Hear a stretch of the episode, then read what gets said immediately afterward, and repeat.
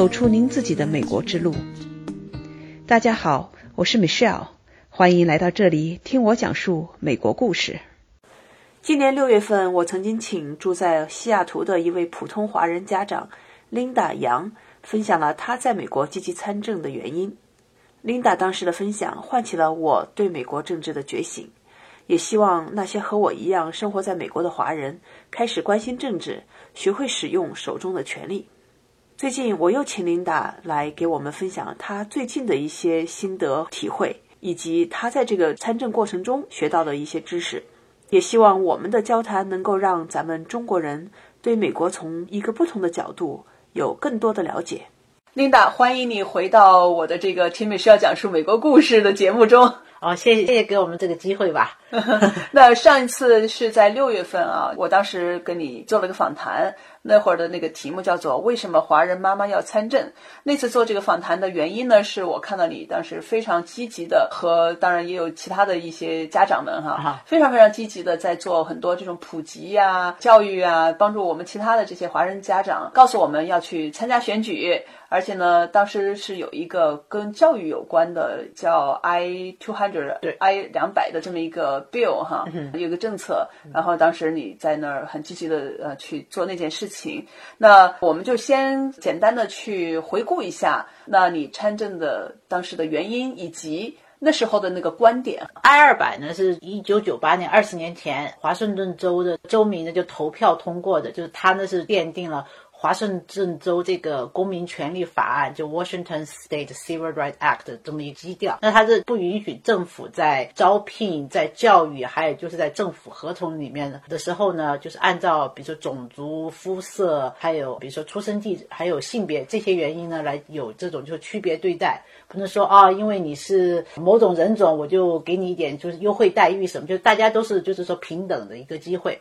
那今年年初的时候呢，就有一些就组织呢，他们就是说在后面推动呢，就有一个新的法案就提出来，就是要把这个公民权利法案呢就给推翻。那推推翻以后，它的影响。对于呃，就是亚裔来讲，最直接直直接影响的就是小孩读州立大学。大家都知道，华大的话还是很不错的学，很多家长都很世界前十名的学校吧，在某对啊，就就在我们旁边是吧？那你想一想，现在的话，华大的话是百分之二十四的亚裔学生，但是亚裔在华盛顿州比例是百分之九。那如果说他是 OK，我们按人种来分，他你亚裔只能分到百分之九的话，那你剩下的那些小孩他。到哪里去读书？就因为这个原因，我们就才开始就是说 involve。因为在想的话，那我们怎么样能够保住这个？就是说 I two I 二百的话不被推翻，也就是你刚才说的平权，就公民权利 Civil Rights Act。那我们联系了一些这方面就是比较有经验人士，然后他们给出的建议。那你在美国的话，你要按照美国的方法办事。那其中一个方法就是选举。那今年正好是就是说中期选举，那我们就是那个时候开始参与到这个选举的这么一个过程里面来。我记得当时你给我们做这个访谈时候，告诉大家就是你们这些家长是亲自的去选择这些 candidates，就是这些候选人。对对对。那么你们是跟每一个人做了面试哈，访谈他们，去了解他们的观点，对吧？然后当时的一个基本原则就是。谁拥护这个 I 二百，那么你们就号召大家去选谁，基本上是这样子。对，那那当时那个选举，我记得是八月份投的票。对，那现在呢，十一月份又有一次选举，那这个是个什么样的过程？为什么十一月份又有一个选举？不刚刚选完了，怎么又又出来一个选举？他是这样，他选举他会八月份那次叫初选，因为他可能有。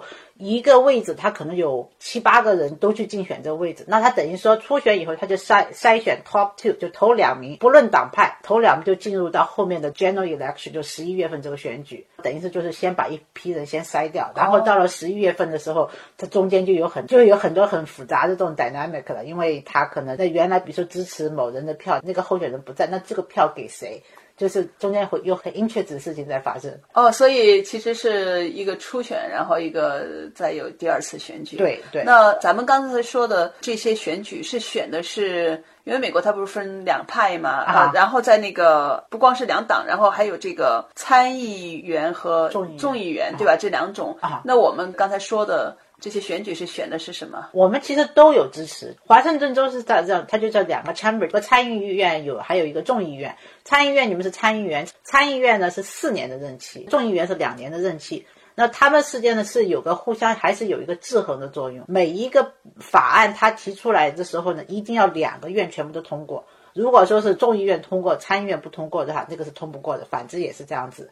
那所以说的话，就是它有很多，就像你提到两党，它就就中间有很多就权力的制衡。那有可能的话，某一方的话，他控制了，比如说众议院，但是他没有控制参议院，那这个时候他就不能够把某一些法案，他就不能够这样子一意孤行把它全部都通过。正好他有这么一个权力制衡的这么一个作用在里面。嗯，所以参议院和众议院里面，他们两个党派的人代表都有，对对，对吧？然后呢，如果说这两个院都被同一个党派占有的话，那么这是多数的话，那可能通过的那个法案就是通过就很容易了，就一一边的意见就去了，嗯，就这么个意思。所以，那我回到刚才说的这个起因哈，就因为这个。I 两百这个法案，你和其他的一些积极的家长们就跳进去了，然后呢，就来做很多宣传工作和教育工作，来带动我们其他的这些华人家长去投票来保卫啊，是保卫啊，保卫这个 I 两百的这个法案。那上次。初选的结果是怎么样呢？初选呢，是我们当时推荐的几个候选人呢，是全部都出现了的。出现的意思就是说，他们都进入到那个十一月份下一局。嗯，对。但是呢，像是因为今年初选算是投票率很高，有百分之四十人出来投票。那到到了就十一月份的时候呢，一般来讲会有百分之七十或者是更高的人出来投票。我们基本上根据以往的投票规律，还有以往出来投票的人数的话，我们会做一些推断，看我们支持那些候选人。的话，大学里面他们大概成绩会怎么样？那有一些候选人呢，就是他属于选票比较接近，有可能十一月份的话竞选成功。那也有一些可能他的选票比较落后。我们当时的话也讨论，你支持一个候选人是因为你赞成他的理念，就是我们当时只要这个候选人他愿意直就是是走完这十一月份这个选举的话，我们都会一直支持他就是下去。因为实际上这也传递一个 message，他代表的这个候选人，他代表是我们想要表达的一个意思。那。他去选举，我们支持他，哪怕他最后没有赢的话，但是他的 message 还是传出去了，嗯，是不是？所以说的话，就是我们当时 recess 就知道有一些候选人可能就是他的几率会大一些，有些候选人几率会小一些，但是我们都觉得只要这候选人还愿意往下走，我们都会一直支持他们到后面。嗯，所以其实这条线还是在这儿，我们还是在去推这些支持。I 两百的对这些候选人，对吧？对，目的我们前面说的很清楚，是为了我们的子孙后代哈，华人。对，然后在亚裔的，在这个过程里面，就是这本来对于我们来讲，就对于很多人都是今年是第一次，也是一个学习的过程。一开始我们的想法就是是是比较单纯，你把某一个候选人选上去了，就像刚才你说的，不让这两院里面都是某一个党，没有一个制衡，就这么通过任何一个法律，是吧？但是在这个过程里面，我们就认识到的话。华人没有声音，在那些立法委员那里，他们根本就不知道华人想些什么，华人需要什么。举一个例子讲，就是周末的时候，我们那个跟三十区见面会的时候，有一个华人就讲了，在十九世纪的一八几几年是排华法，在华盛顿州，就在塔科马的，因为我知道有人他说真的是他们家就这样赶着走。那他讲给那个人，那个三十区的参议员讲，他说我不知道有这段法这段历史，但是这是一个很重要的历史，不是一个光彩的历史，但是它是个很重要的历史。他说我愿意去 sponsor 一个一个一个一个那个草案的话呢，就是说把它加到教科书里面去。他说我以前有 sponsor 就是韩国人的、日本人，那我就想我很谢谢他，就是愿意把它加到教科书里面去。但是我想韩国人都有了，日本人有了，中国人没有，为什么？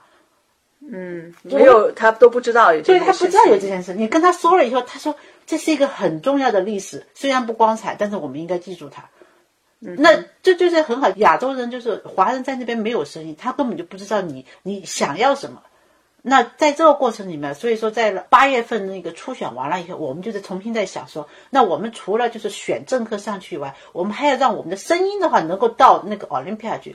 所以说我们就是在后面的话又啊也是通过有影响力的一些就是啊就是又推荐我们又又接触到其他一些就是参选的候选人，那我们又跟他们就建立了联系。那在这个过程里面的话，我们就提出要求了，我们需要你奥林匹亚的那些立法委员。你的东西要，你的消息要传给我们，我们的消息要传给你，我们要需要建立这么一个渠道。所以说，我们九月底的时候，我们跟四十七区的那个参议员，我们见面会的时候，我就说你给我个名字，我去找这些人。他真的是把那名单给我们了，所以我们现在也在跟他们就是建立联系。以后的话，如果说是有一些他们，比如说要谈一些法律啊什么的法案，如果他们要通过。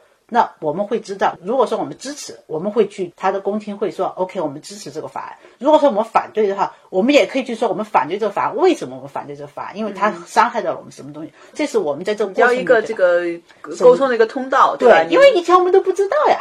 对我们很多华人在这边就学的是各种各样的这个工程啊，对，对，做工程师啊，做这些技术人员啊，大家不懂得美国的政治是怎么玩的，也不知道是通过什么样的渠道能把自己的声音、自己的想法传播过去。对呀，呀，很多事情也是发生以后，呃，才影响到自己身上，才知道哦。有有有对最最明显就是亚裔细分的事情是吧？我我根本就不知道，还是有有人讲，而且我说啊，我说亚裔细分哦，有这个东西早就 pass 掉了。但是实际上你去跟那些就是投了赞成票的那些议员的话，他未必知道这是亚裔细分，他对我们的深层的这个影响。对亚裔细分这个，你得再帮我们解释一下，因为我们大家可能看到的一些文章是关于像亚裔的学生去。告那个哈佛，对吧？就是因为跟亚裔细分这些有关系的。那你能不能用比较简单、容易理解的方式？不，亚裔细分呢是这样子，就是华盛顿州呢，它是应该是它一七年的时候，它通过了一个法案的话，它是把那个黑人、白人这些种族呢都把分得细的，就不光是白人是吧？但是它在那个条里，它亚裔呢，它是说按照你的出生地来分。那亚洲你想想，这么大个地方，里面有很多各种各样的国，那亚裔细分呢，如果光是这么听了也没什么不好。想知道有多少，比如说华人有多少，也还分了啊啊。对，多少香港出生的，还是香港出生，还是台湾出生的？这个东西呢，本身来讲啊，你觉得它有什么太大的不好呢？也没有。但是问题关键是，如果这个亚裔细分，它在和那个推翻 I 二百放在一起呢，它就是个炸弹。因为它以后的话，它台你比百分之九的亚裔里面，百分之七的是华人，百分之二的是什么韩国人？那你华人进到 U W 的那个比例就从百分之九就降到百分之七了。嗯哼，就是他这种东西，他很多东西是他们做提这些法案的这些人，他是想过，他一步一步的在做，你知道吗？就是他先把那个亚裔细分给过掉，然后呢，他再去通过一个 I 二百，那这两个加在一起，因为就是华大，它明显的就是我原来上次跟你说了，在 I 二百之前三十年，他一直都把人种作为一个录取标准的，他现在有了亚裔细分以后，他就有这个武器了。嗯哼。他现在是不说你亚洲人占百分之九，他说你你华人占百分之多少？比如说越南人，你一定要占百分之多少？那你想想，我们这饼就越来越小了。嗯，那这种东西的话，因为我们以前没有意识到要有这么一个机会去跟这些议员们啊，就是去沟通，知道这些东西是我们关心的，说他们在投票的时候，他会考虑到今年这个参加这个竞选的过程里面，我们认识到一点的声音要被奥林匹亚那边的能够听到。嗯，我们是九月底的时候，我们跟四十七区的那个纠犯有了一个见面会。然后呢，刚刚过去的周末，十月六号呢，我们又跟三十区的那个 Mark Milosha 呢又有一个见面会。那这个见面会呢，开完以后，大家都感觉效果很好。效果很好的原因呢，就是因为 Milosha 呢是当时反 I 二百的时候呢，当时他有个那个公听会，他是唯一一个站出来说你。知不知道 I 二百如果被推翻的话，亚裔进入高校的那那个机会他就是受打击。他当时他并不知道我们这些人，但是他问了这么一个很就是关键的问题，所以我们我们想要去认识这个人，是你帮我问了一个我们想要问的问题。那我们跟他开了见面会，我们谈了很关于 I 二百，我们整个今年的运动就是想要保护 I 二百，那我们应该怎么样去保护 I 二百？那知道在现在推动 I 二百的势力的话非常强大。那今年年初 I 二版没有能够通过呢，其中一个原因，他们呢准备不够充分，因为他们今年是民主党第一次呢，就是两个就是参议院和众议院同时都控制，所以他有很多法案他想要推。那这个法案呢，他们当时是放在最后面，所以他并没有一开始怎么讲法呢，去跟所有的这些参议员啊什么，就大家都沟通好，把那个票全部都拉定。所以当时的话，那在。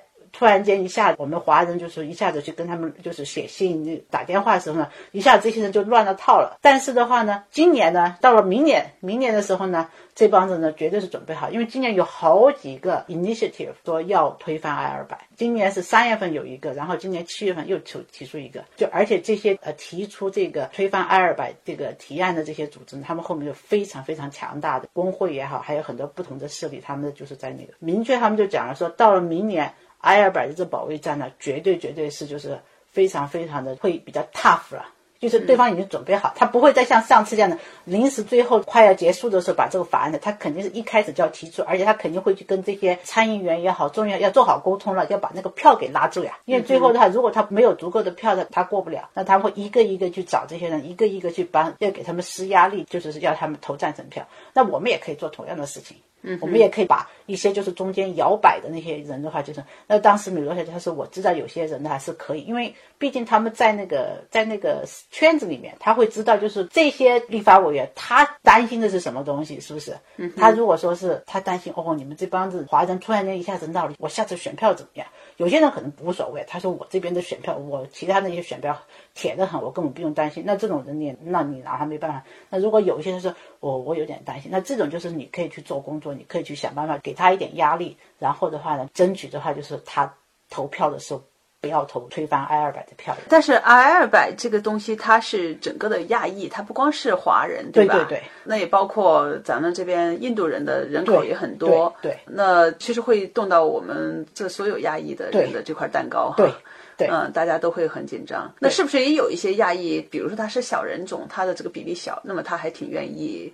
对，会有会有这样子的。对，其实我觉得是这样子。I 二百的话，它的那个 principle 是对大家都是一样平等。那个我们并不反对。如果说你努力了。如果说你努力了，就是说，那大家就是说一个就是呃一根线画了，大家过是吧？但是比如说你如果说是呃家庭环境比不好，你缺乏一些条件呢，我们不反对，就是说给这些就是呃这些需要的小孩子就需要的帮助。所以 I 二百它就是不去分人种来画，它只是根据你的就大家就说了高效的对大家就是一视同仁，不能够因为人种来或者人口的比例来歧视你。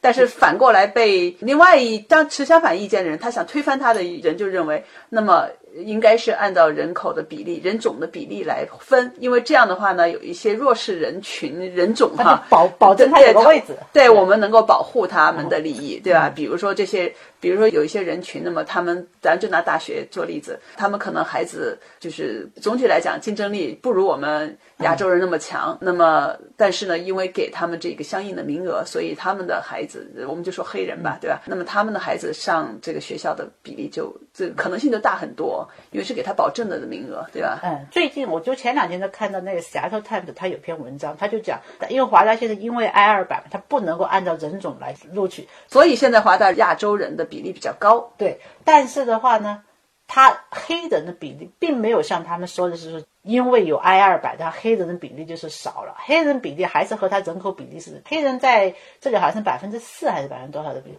黑人的比例在华大的比例和人口比例是相似的。那那到底是什么？因为华人亚裔多的话，那肯定是挤了另外一不同人。会有一些人的，但是呢，就说他们说，因为这个，因为 I 二百，其他这些人这人种的话，这种说法就是没有东西，说没有办法去证明他这个东西是吧？他说 I 二百去掉以后呢，华大呢他就不能够用人种上。但是你是可以按照说给一些低收入的家庭给他一些这，但是给低收入的家庭照顾，我们绝对是觉得是没有问题，因为低收入这个东西是不分人种的。对对，你说华人也有很多低收入的家庭，是不是？你去给这些就是学生一些帮助，我们完全支持，因为收入这个东西你是可以改变的，小孩的肤色是没有办法改变的。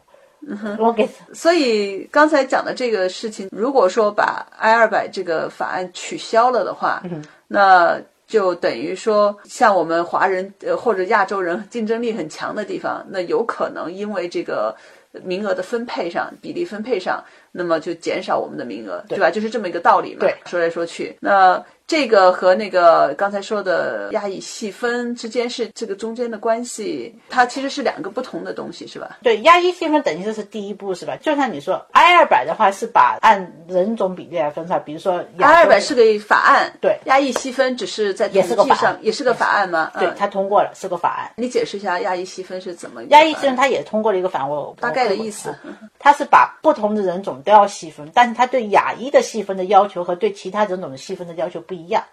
就是好比说，我们看那个今年的，他们不是在闹那个人口调查那个问卷嘛，一样的问题。亚裔呢要分成这么多很很细小的类，但是呢，你看到是比如说白人或者黑人，他就没有分这么细小的类。你为什么要这么做？嗯，你说是不是？你如果说是白人分三类，我们亚裔也分三类，好不好了？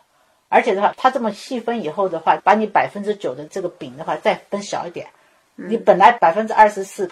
砍成百分之九已经很小了。然后你再想想，哦，中间的话，哦，零点三啊，百分之零点三是比如说越南人，百分之二是那什么菲律宾人，你华人就更少了。那 OK，这个 I 二百和亚裔细分中间这个关系是什么呢？他们俩的这个亚裔细分给他提供了一个工具，嗯，因为统计资料上的工具嘛。对对，就是他没有这个东西，而且他可是哦这样子以后，对啊，我现在我把你亚洲人分的这么小以后，他他再可以再再按照这东西重新再把它分的，再瓜分人口的时候，它可以瓜分的更小一些。嗯哼，嗯。那你知不知道那个我们就是华裔的学生告状告哈佛的事情？那这个跟这些有关系吗？这这个是一个什么样的？因为我我印象中是跟亚裔细分是有关系的。这个跟亚裔细分没有关系。亚裔细分的是，因为哈佛案的话，它是属于私校的，它可以就按照你如果是亚洲人的话，他有自己一套的标准。但是他有没有就是把？在哈佛里面，他把这些亚洲人再细分成各个等级上，这个东西就是我就不知道了。就是因为这个，对他告状告哈佛是因为没有录取他们，对吧？觉得其他条件都一样，甚至更优秀，为什么不录取？对，但是他这个哈佛案里面，他是把亚裔就是放在一个，把它就是 lump sum 在一块。他我没有看的时候，他把这个再分成说大陆人、香港人、台湾人、什么韩国人、日本人这样子，他是把它放在一大块的。你稍微去花一分钟时间，就把你对那个案的理解，我我先录下来，然后我到时候不行就拿掉，因为那个案也是我们就说至少很关心，华人很很关心的，对吧？觉得哎那个是。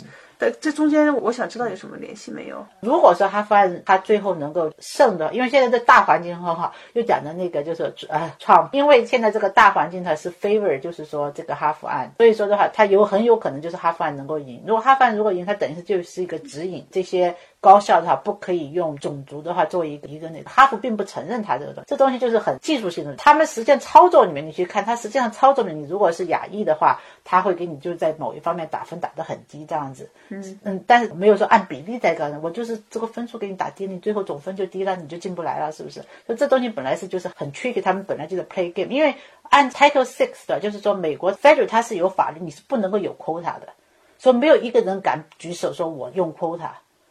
嗯，但是的话，他有很多东西可以 play 这个 trick。那哈佛如果用它，本身是个 guidance。那其他学校如果说他想要用这个东西，他就可以说要想一想，这哈佛案它有这么一个例子在那个地方，他这么做。不讲了，你你没讲明白，我也没听明白。行，不讲那个哈佛案。那我回过头再讲那这次选举的事情。啊你刚才讲的这个基本的原则是没有变化。啊，那只是说华人在这个过程中也慢慢的成长了哈。这些你们这几个比较积极的家长们，给不断的在跟着这些实践，并且跟着这些政策在我们。其他的这些 follower 的家长们灌输这些信息哈，那现在就是我听起来就是我们现在要或者说下面聚焦的事情就是十一月份的选举，对对，那一个是大家有选票的都要去参加选举，对对对，对，第二点就是说我们这选票投给谁啊，对吧？嗯，那么我们要投的话呢，作为华人的话，至少我们会就我们最关心的这个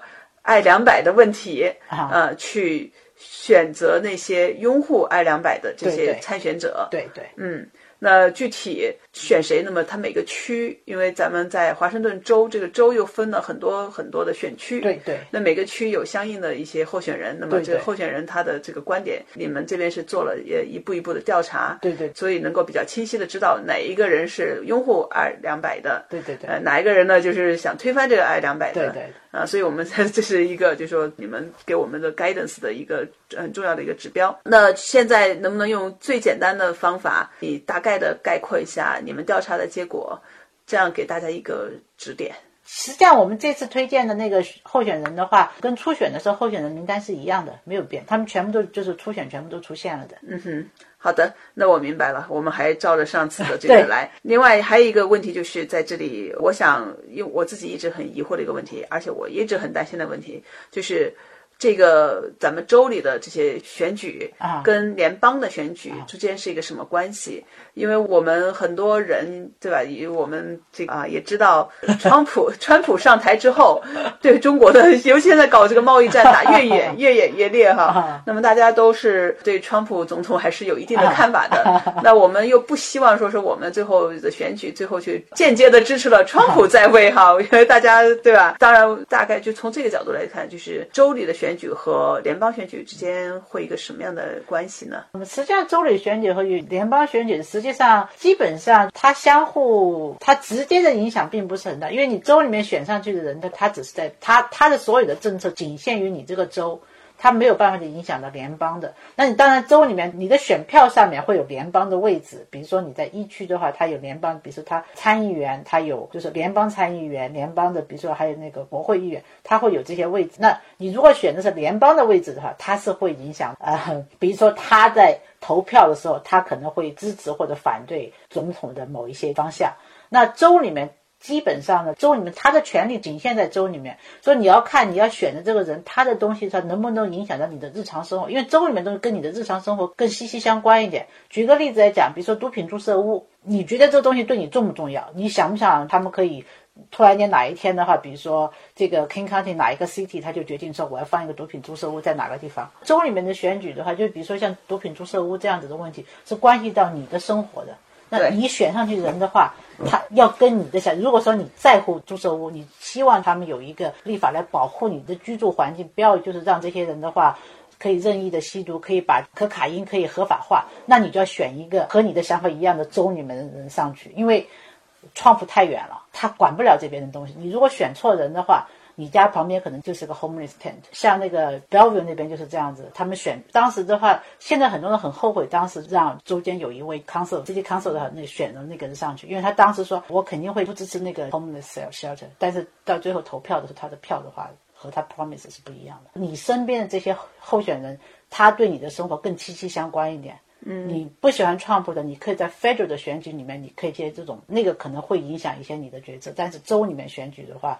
要看实际对你的影响，所以你刚才讲到的是，其实美国的选举是有两两方面。虽然你拿到那个选票里面很多东西、很多选项，那么他可能有一些是选的这个人是参加的是 federal 联邦的，对，这里边你的参议院和或者是众议院，对。那还有更多的人呢？我们看到的更多的人，他其实是在参选他本州的对参议院或者众议院，对。那他们的这些意见会影响我们本周的一些政策，对。一些法律，对我们自己的生活是息息相关的，对，所以大家会注意到这一点，对，嗯。好的，那我明白了，这样也打消我另外一个顾虑，因为他们一分共和党和这个民主党，那很多人就因为这个党派，我以前选举是这样子的，是看着这个党派，其实 谁谁是共和党还是谁是民主党，然后我做一个决定。但这个人本身的他的一些想法，我以前并不是要你要去看这个人，他比如说，如果是已经在位，你要看他投过哪些票，就是说他投的那些票和你支持的问题是不是一致的，因为。我还是这个观点，作为华人讲，是个很弱势的群体。不管是哪一个党，你应该看，就是说这个候选人他代不代表你的利益，是不是在乎听你的声音？他跟你聊天的时候，他是不是在听你的声音？他是不是把你的意见都带回去了？因为党派对于华人来讲，我们现在还没有大到那种程度的话，我们都可以就是说左右这个党派的那那个方向性。我们只能说一个一个候选人去做工作。对，所以就是我们这些人现在。自己不具备这个条件，跑去亲自去参选，变成其中的这种声音，所以我们是通过我们选择的这些能代表我们声音的人来表达我们的意见。如果有一天哪一个华人可以选的那个州女，当然，但是说句老实话，中间有很长很长的准备工作，中间有很长的，不是说你今天站出去，你说我要选就可以选，实际上中间有很多铺路的一个过程。你就是说，你没有你的 name recognition，你没有这个 network，实际上你就这么站出去，我觉得基本上这个几率是很小的。嗯，我明白了。那好啊，希望你继续关注着这些 呃 政治方面的事情，然后呢，继续在各种各样的渠道、各种各样的群里面指引我们。